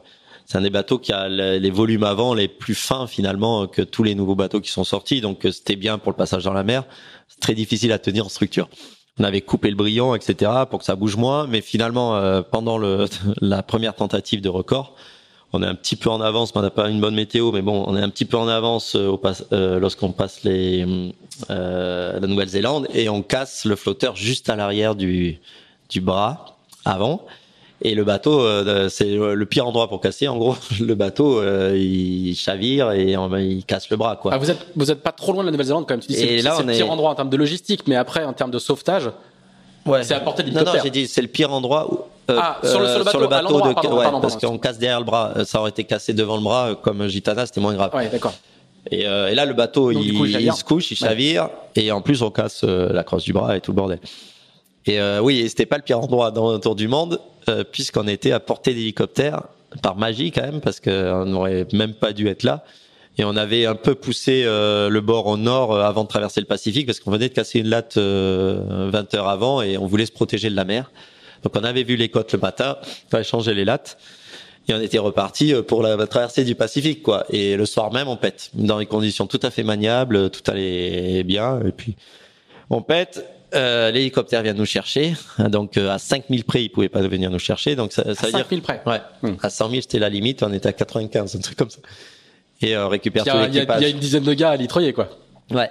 ouais. Et puis en plus là-bas, euh, il fallait sauter à l'extérieur du bateau et attendre. Et là, et là, on n'avait plus aucun pouvoir parce que le bateau, on s'est aperçu qu'il dérivait plus vite qu'un nageur parce qu'à un moment, on a voulu récupérer en attendant l'hélicoptère des trucs qui traînaient. On a balancé euh, Loïc Le Mignon, on a balancé. il s'est jeté, à l'eau. À l'eau. il dérivait plus vite. Et en fait, il n'arrivait plus à revenir sur le bateau euh, en nageant à fond. Donc, on lui, a, on lui en déboute, il a pu revenir, mais c'est super dangereux. Bon, enfin, il fallait se jeter à l'eau et attendre que le gars il descende du ciel pour nous remonter et on voyait le bateau partir, quoi. Et on avait un hélico sur la tête pour remonter. Donc euh, bon, tout se passe quand même bien. Moi, j'étais le dernier à sauter, normal. normal. Et donc on se retrouve sur dans trois hélicos euh, qui tournoyaient euh, pour entrer. On arrive à Dunedin, un truc euh, dans le sud. Une équipe super sympa. Hein, J'avais une très bonne équipe de. Puis ben là, ça a été une aventure à terre presque plus qu'en mer. On a, on avait plus de fringues. On arrive on, a, on va à la Croix-Rouge pour se, pour avoir des fringues parce que on n'avait rien quoi. On était arrivé en... et donc on débarque à la Croix-Rouge, on voit des cartons de fringues et puis donc on est ressorti en, en Bee Gees, quoi avec des trucs à fleurs et des pattes def et, et, et, en fait on a fait la une de des télés néo-zélandaises et puis du coup les mecs ils nous voyaient euh, déambuler au milieu de la ville et ils nous invitaient dans tous les bars, et venez prendre ah un verre et tout, super sympa. Et notre taxi, c'était euh, la police locale qui, qui, nous aidait, qui était assigné à nous aider. Et donc on était dans l'intérieur des, des, des, bagnoles de la police et on, on allait euh, faire nos trucs parce qu'on a cherché un bateau pour aller récupérer le bateau. Ramené, remis sur le cargo et reparti. Mais c'était assez, c'était assez marrant comme truc. Alors, ça va pas repayer tout de suite parce que là, non, ouais, bah, il faut, faut euh, le bateau. Faut, euh... On le ramène en cargo, euh, très abîmé évidemment. On construit le bateau, on changeait de flotteur puis ça venait de là et on veut pas prendre de risques évidemment. Donc c'est un peu ce qui est arrivé euh, à Edmond Rothschild, mais mais en beaucoup plus grave évidemment parce qu'il y a les deux flotteurs à changer. Et deux ans après, euh, ben on repart pour pour la campagne. effectivement, on passe une année de réparation complète. Et deux ans après, on repart pour la campagne. Premier essai euh, avec une super météo, on arrive dans l'Atlantique Sud, euh, on est dans le bon train. Et là, une cloison à nouveau qui pète euh, à l'arrière du flotteur au vent. Alors là, un, peu dégoûté parce qu'on était vraiment dans le bon train. Arrêté au cap, préparé, remonter en convoyage. non, remonter en convoyage, réparer. Et là, on se remet en situation d'être prêt pour partir, mais c'est le 15 janvier. On trouve rien.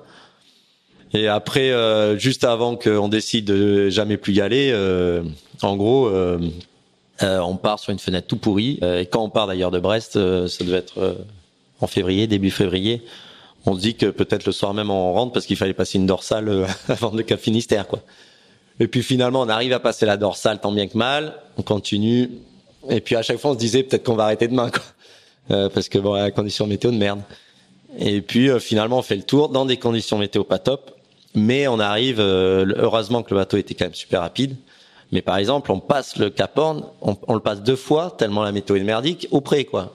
Une fois en bâbord, on revire, non, euh, trois fois on passe. Une fois en bâbord, dans le sud, on revire, on repasse la latitude du Cap Horn quand même, en tribord, on revire en bâbord à ras du Cap Horn, et à partir de là jusqu'à l'équateur, on était au près, en bâbord à mur.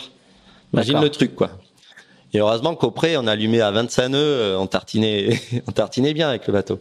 Et donc ça passe? Et ça passe. À l'équateur, on est encore en retard, du coup. Et par contre, on fait une bonne partie équateur arrivée et ça passe de un jour et demi moins de 50 jours, 48, 48, jours et, des, poussières. Et des poussières. Donc voilà, une, heureusement que ça se finit comme ça, mais et là, ça a été toujours une aventure. On reviendra juste après sur sur sur, sur les équipages, mais là c'est par contre là c'est le début d'une époque extraordinaire. 2010, 2011, 2012 Ouais. C'est ça, ça, enchaîne bien, on va dire. Ça enchaîne bien, ouais. Bah en fait, grâce aussi à Groupama qui euh, on a anticipé avec pas mal de choses, euh, notamment la transformation euh, du bateau à l'arrivée du Jules Verne. Juste pour dire l'enchaînement question, c'est le Jules Verne au printemps 2010, la Route du Rhum avec une victoire à l'automne 2010, le lancement du projet Volvo. Ouais, le, le, lancement euh, anticipé le depuis lancement un an et demi. On va, on va, on va y revenir. Et, la victoire dans la Volvo. Le, le tout en, en, en, trois ans, ouais, deux ans, et demi. Deux ans et demi, quoi. Hmm. Ouais, ouais, donc top. c'est bien. non, c'est vrai que t'avais pas grand chose d'autre à rajouter. Mais du coup, on, on, va, on va juste, on va juste y revenir. Mais ça me fait penser à cette, à, à, l'une des caractéristiques quand on, quand on regarde, quand on te voit euh, euh, naviguer et, et, agir de toutes ces années, c'est ce côté euh, boulimique, quoi. C'est, c'est que tu, tu t'arrêtes jamais. Euh, ouais, bah, euh, bah, quand on a le, le privilège de pouvoir le faire, oui, mais euh, tout je monde, pense que. Bien sûr, mais, mais, mais, toi, tu as, as, des charges, de, des, entre guillemets, des, des charges de nave euh, dans, dans toutes ces années-là qui, qui sont de celles d'un navigateur olympique, quoi. Ouais, sauf, ouais, sauf bah, que c'est pas du support olympique. Ouais, ouais. On, non, est, mais, on est sur des. Oui, oui, mais de toute façon, que demander de de plus quand on a les bateaux et les projets qui qui se suivent de passer de l'un à l'autre, c'est quoi, c'est génial. Je pense que si l'équipe arrive à suivre et à concevoir et, continuer à être performant techniquement et, et que les navigants ils passent d'un multicoque à un monocoque euh, Groupama 4 euh, et à faire du solo de l'équipage, c'est quand même euh, mmh. vachement bien. Et puis bon, c'est vrai que le multicoque euh, finalement en ayant navigué beaucoup en équipage, faire la c'est finalement la route du Rhum qui était la moins préparée euh, mmh. fin 2010 la moins préparée euh, sportivement mmh. et humainement mais il y a, y, a, y a pas que il y a pas que le, le, le fait d'avoir des beaux supports et tout parce que l'hiver tu fais du match race euh, ouais, ça, West, euh, années tu fais, tu fais de l'Open 750 euh, si tu as un peu de temps les années où le, quand le bateau en chantier tu fais de l'extrême 40 quand on regarde justement le ton mmh. parcours il y a une multiplicité de supports il y a y a pas de dent creuse dans le planning Ouais, ouais, bah c'est, sûr, j'ai toujours essayé de, de toucher un peu à tout et, et euh, ouais, l'extrême 40, euh, effectivement, ces années-là, ouais. Mm. Bon, alors. Et le match race, effectivement, le match race. Euh, T'as un titre de champion de France de match race quand même. Ouais. Dès, de, dès 2000, j'en ai fait euh, quasiment tous les hivers. Euh, je me souviens, et on a fait des, des demi-finales de championnat de France avec Béranger contre qui était à mon bord et contre euh, Bertrand Passé en 99 ou 2000 à 7 je me rappelle. On a fait euh, donc euh, ouais parce que ça m'a la, quoi la régate au contact et serré ça m'a toujours bien excité donc en dehors de la course au large. Alors on, on parce que le temps le temps file. Ouais. Pas, tu vois, euh, bon, je, je grignais sur la réunion, hein, je suis désolé. Du coup, le, le, la Route du Rhum 2010, le, comment vient l'idée de, de, de, participer à la Route du Rhum 2010 sur le même bateau que, que ouais. Paul Jules Verne? C'est quoi? C'est quelqu'un un soir qui te dit tiens pourquoi on ferait pas ouais, ça? Ou alors, si c'est faisable Ouais. Parce que je me souviens que tu, tu as raconté que tu avais 12 jours en entraînement sur le bateau quand tu as fait en mmh. solitaire, quand as fait le En solitaire, ouais, mais bon. Ouais, il faut pas négliger qu'on avait fait un tour du monde avant en équipage, c'est ça sûr. qui était quand même euh, vachement bien. Comment vient l'idée, c'est que la route du Rhum déjà change de, de règlement. Euh, en gros, ils autorisent les bateaux au-dessus de 60 pieds à courir, un peu pour ouvrir la porte euh, aux bateaux comme Sodebo ou euh, ou euh, IDEC qui avait fait des bateaux de record euh, au-dessus de 30 mètres. Et, euh, hein, et ça donnait aussi euh, le, le, décret de mort des 60 pieds quelque part, parce que si euh, si les 60 pieds ne pouvaient plus gagner la route du Rhum, la classe en mât, euh, en gros, euh, elle mmh. était morte, quoi. Mmh. Ce qui est ce qui est un peu dommage, parce que j'ai toujours milité pour que cette classe en mât, elle, elle demeure, parce que c'est finalement c'est une bonne échelle. Donc, euh, soit j'étais pas pour, mais on s'est dit, euh, bah, nous on a peut-être les armes euh, pour quand même combattre avec ce nouveau règlement. Grâce au fait que euh, le bateau que l'on a fait, il est, il est pas extrême, et il est peut-être euh, encore à dimension humaine. solitaire. Voilà, c'est une réflexion vraiment dans le team et on a proposé, on, on s'est proposé et on, et on, a proposé à Groupama de transformer un petit peu le bateau pour pour euh, tenter cette route du Rhum, au moins être au départ avec avec Groupama 3, qui était fait pour pour 10 personnes et et tout. Et euh, donc tout l'hiver, pendant qu'on fait euh, nos navigations et nos routes du Rhum, euh, du bureau d'études, ouais, le, pardon, le Jules Verne, l'équipe euh, réfléchit et on a une stratégie pour modifier le bateau pour un solitaire. Donc on essaye de, de gommer toutes les frictions euh, à bord, de l'alléger au maximum pour que sous toilé il, continue à avancer et, euh, et euh, réduire le réduire la surface de voile, notamment aussi pour gagner du poids et, et réduire les, les tensions d'écoute. Donc c'est un truc un peu théorique au départ, en estimant qu'un solitaire va pouvoir euh, le manœuvrer, mais sans vraiment savoir. Hein. Jamais jamais fait un essai. On, on, imagine ce vélo aussi pour euh, remplacer euh, les bras sur certaines manœuvres. Et donc tout ça est, est, dans les tuyaux pendant qu'on navigue en équipage. Et puis dès qu'on arrive du Jules Verne, on met le bateau en chantier pendant deux mois et on le mmh. transforme pour le solitaire. Et c'est devenu le bateau tel qu'il est et les ultimes tels qu'ils sont aujourd'hui. Et euh, Francis Joyon navigue exactement, à part quelques détails, avec la config euh, du bateau sorti avant la route du Rhum, finalement, avec euh, le même mât, le petit mât, le vélo et l'organisation du cockpit qui était très simpliste, puisqu'on avait gardé le même cockpit, le même roof qu'en équipage. Et on avait mis une couchette à l'intérieur et toute la cellule de vie finalement à l'intérieur de ce roof pour plus rentrer dedans. Mais ça reste, ça reste extrêmement minimaliste par rapport à ce qui se fait en termes de confort. Mais finalement, les premières naves se passent quand même bien. Étonnamment, je m'en rends compte très vite, on va, je vais aussi vite qu'avec l'Orma. Moi, ma référence, c'était l'Orma en solitaire et j'arrive à faire des moyennes euh, sans barrer.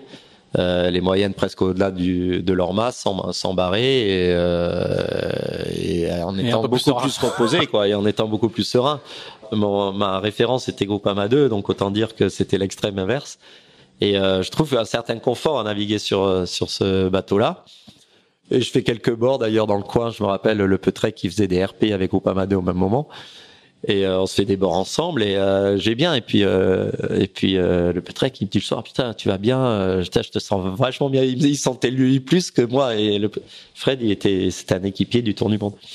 Et lui il avait vachement confiance par exemple. Moi j'ai dit ouais de toute façon je vais partir et puis je vais voir quoi. Il y avait des bateaux qui avaient été exprès conçus on se disait à l'époque euh, que la bon compromis, c'était ce qu'avait fait euh, Gitana en, rallongeant à 60 pieds à 80 pieds, là, Gitana 11.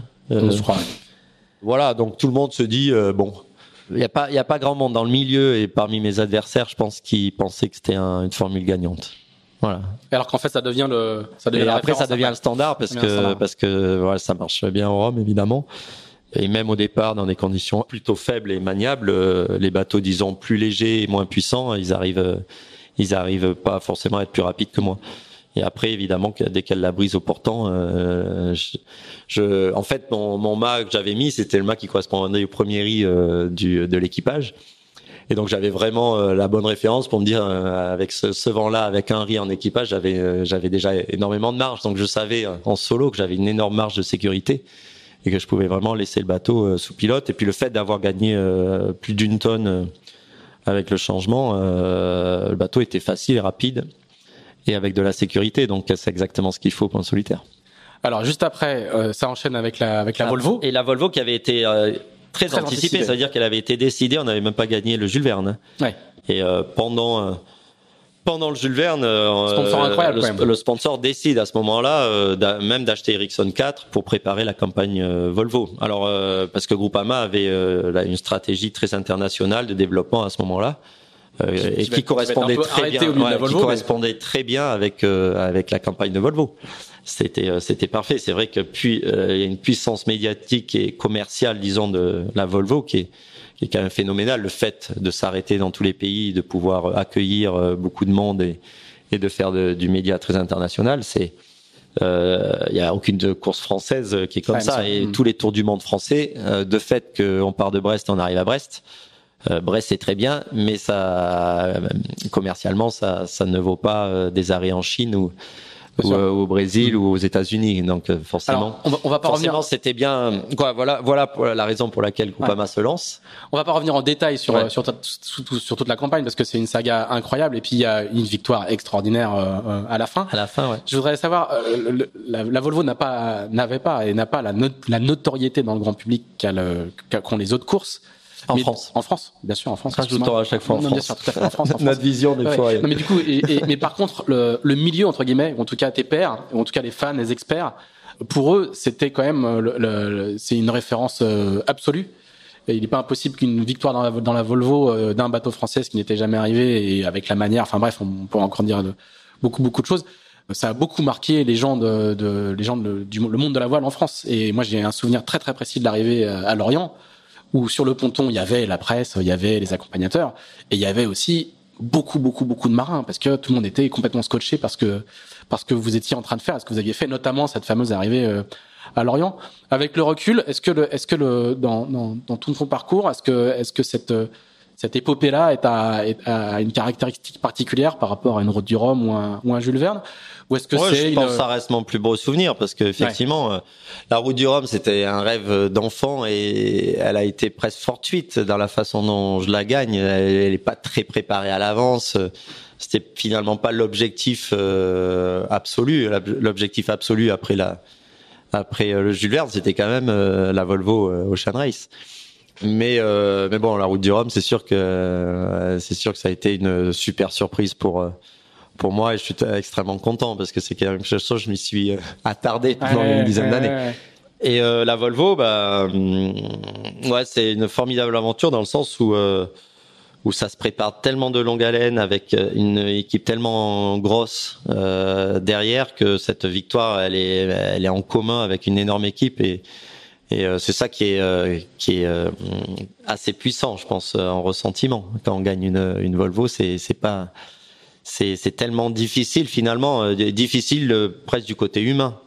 Euh, sur l'eau, c'est difficile, mais c'est très inconfortable les Volvo, mais mais c'est tout ce qui permet d'arriver à cette performance et, et- et, cette mise en commun des compétences et des talents d'une équipe très nombreuse internationale. Donc c'était quand même un environnement qui était complètement nouveau, extrêmement large.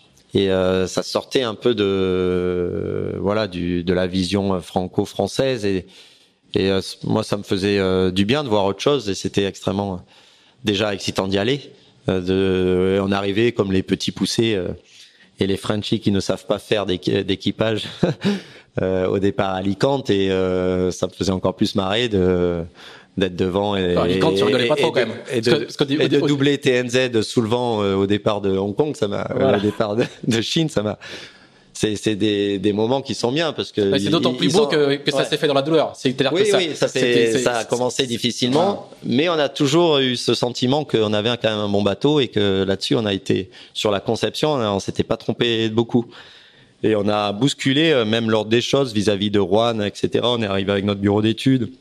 On avait des qualités euh, du fait de notre expérience française qui étaient aussi euh, assez riches euh, vis-à-vis des anglo-saxons qui ont leurs qualités. D'ailleurs, on, on avait des anglo-saxons spécialistes de la de la Volvo qui étaient avec nous et ils nous ont amené évidemment leur input et leur euh, et plutôt leur sagesse d'ailleurs.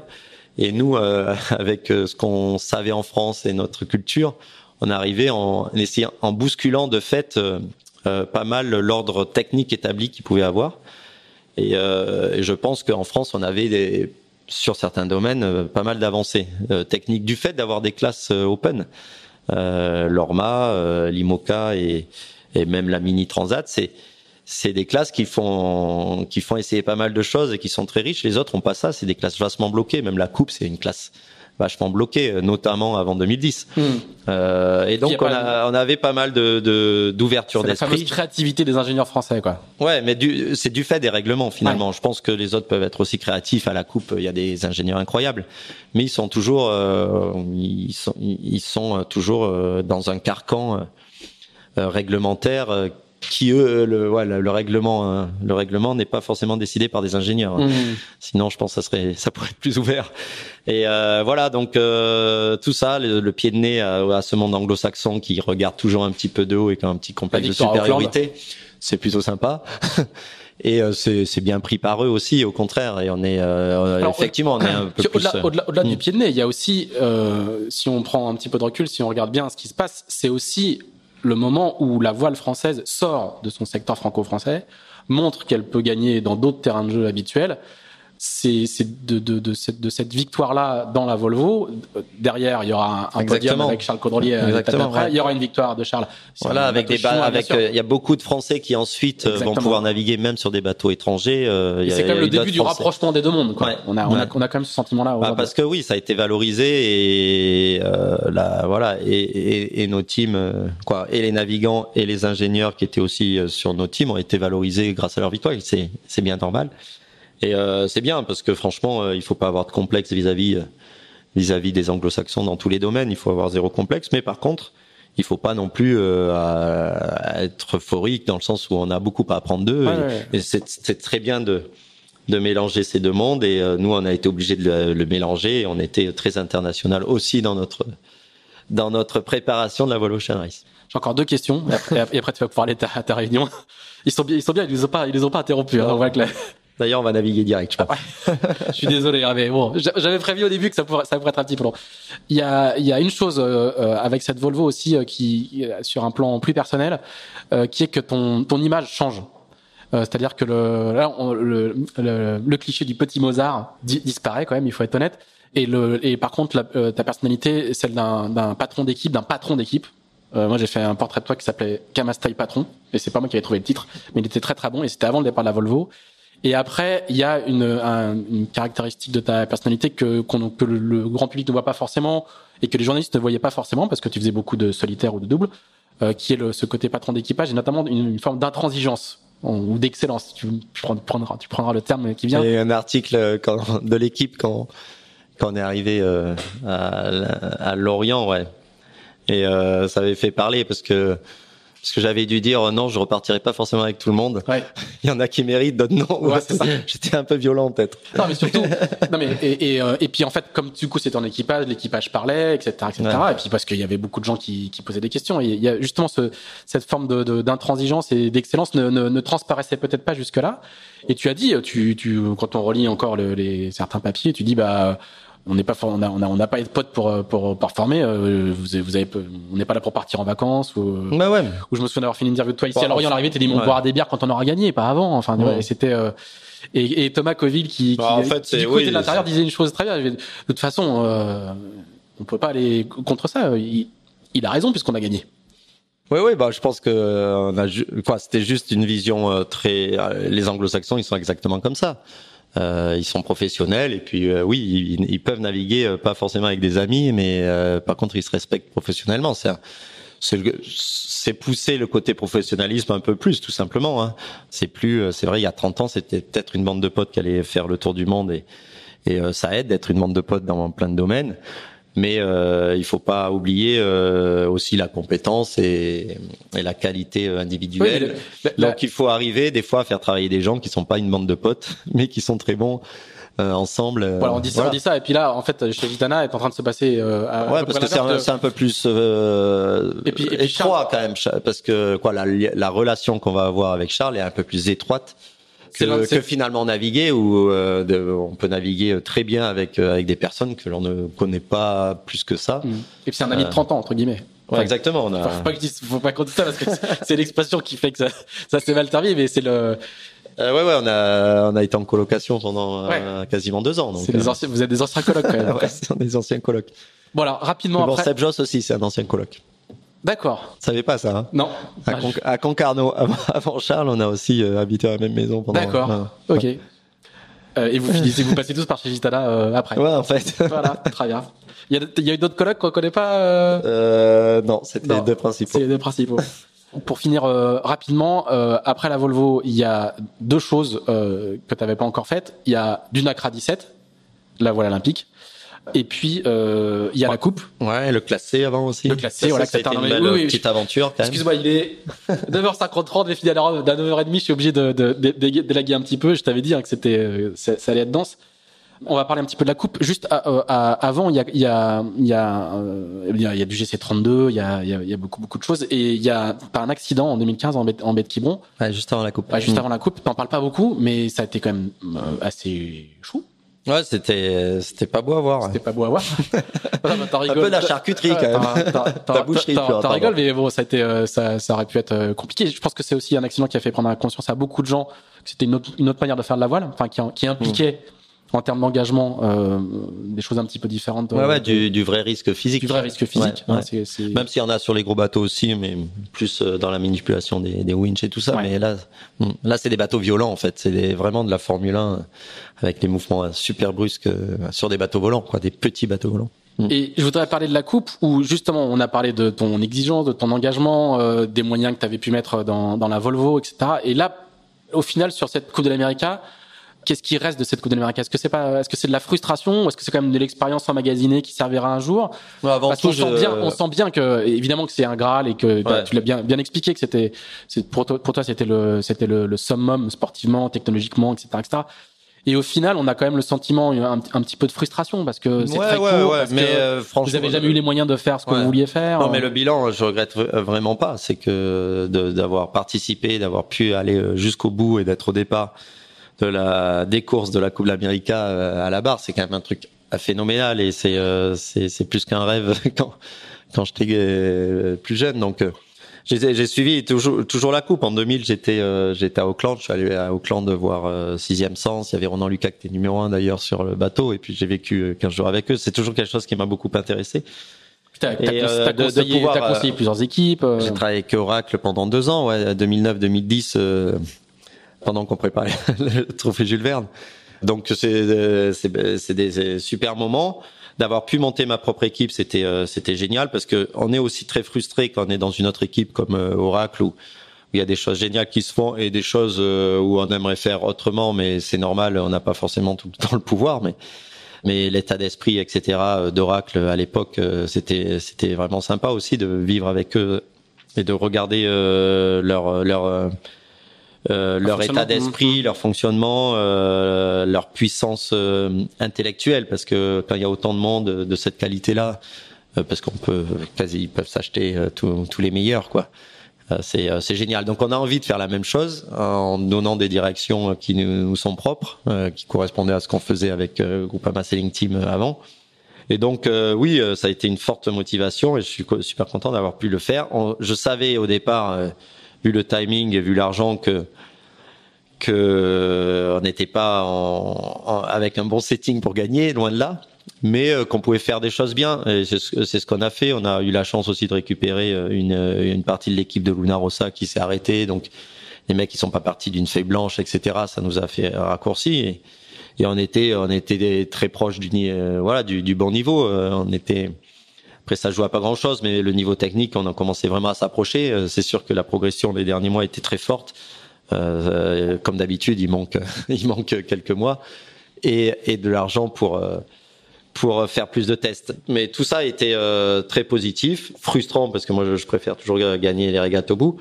Mais euh, toute l'équipe, je pense, en est ressortie quand même euh, en ayant appris pas mal de choses et et été euh, c'était pour nous euh, un essai, un, un, brouillon, un brouillon c'est un peu négatif, mais pour euh, surtout pour euh, pour préparer la suite et préparer une vraie euh, campagne française de coupe avec les moyens. Et les moyens, voilà, on n'a pas été plus malin que les autres, on n'a pas trouvé plus que les autres. Et ça fait 20 ans ou 25 ans que qu'il n'y a pas des moyens suffisants. Quoi. Depuis Marc Pajot, il n'y a pas eu vraiment des moyens au niveau de nos concurrents. Et euh, c'est toujours c'est dans un ça coin qui de est frustrant, quoi. C'est Ouais, ouais, bien sûr. Ouais, ouais, ouais. Le brouillon est encore euh, sur le bureau. Ah bah c'est une expérience que je vais jamais oublier et, et le et l'envie, euh, elle reste là. Ok. Merci beaucoup, euh, Franck. J'ai une dernière question parce que en, en préparant hier soir, je, je suis tombé sur un portrait formidable de toi de, de Dino Di Meo dans l'IB. Ah oui, Ouais, je me ouais, souviens. Tu te souviens de Ça? s'appelle Franck Camas, capitaine Je intranquille. me rappelle du titre. Et, Exactement. et, et alors, je, je voudrais savoir euh, ce que ce que t'en penses. Est-ce que c'est ça Est-ce que c'est un, un bon résumé de Euh, De ce que t'es, ou c'est un jeu impatient, ouais. impatient Capitaine impatient. Ouais, ouais, je suis, je suis plutôt suractif, Et, mais et le, le, le, le portrait est très très juste. Enfin, je sais pas ce que t'en as pensé, mais il était, il Ça était, va, ouais. c'était- pas, mal. Ouais, il y a des détails bizarres, mais sûr, bon. c'était- ah, mais il a fait son boulot, Dino. Il a, Il il il bien bossé. Ah non, très bien. ouais. Capitaine impatient plus que plus que tranquille. Non, mais tranquille, euh, c'est un nouveau mot, mais qui, qui peut, qui peut être bien adapté. c'est pas une bonne nouvelle pour les gadgets là. Hein. Ça veut dire qu'ils vont, j'espère pas, ils vont être sur la brèche. Exactement. On va dynamiser tout ça. Bon, je vais te laisser pour aller naviguer. Merci. Un grand merci d'avoir pris autant de temps. Je t'avais dit, tu vois, à 25 ans de carrière, euh, hmm, on n'a pas parlé du M34, on n'a pas parlé du Nacra 17. Ah oui, on n'a Tour pas de parlé... France, ah ouais, c'était. Ouais, il y a beaucoup de, on a, on a, on a, on a, on a pas pu tout faire, mais parce que tu fais, tu, tu fais, tu fais trop de choses. Euh, merci beaucoup. Merci. Bonne navigation. À bientôt. À Salut. bientôt. Salut.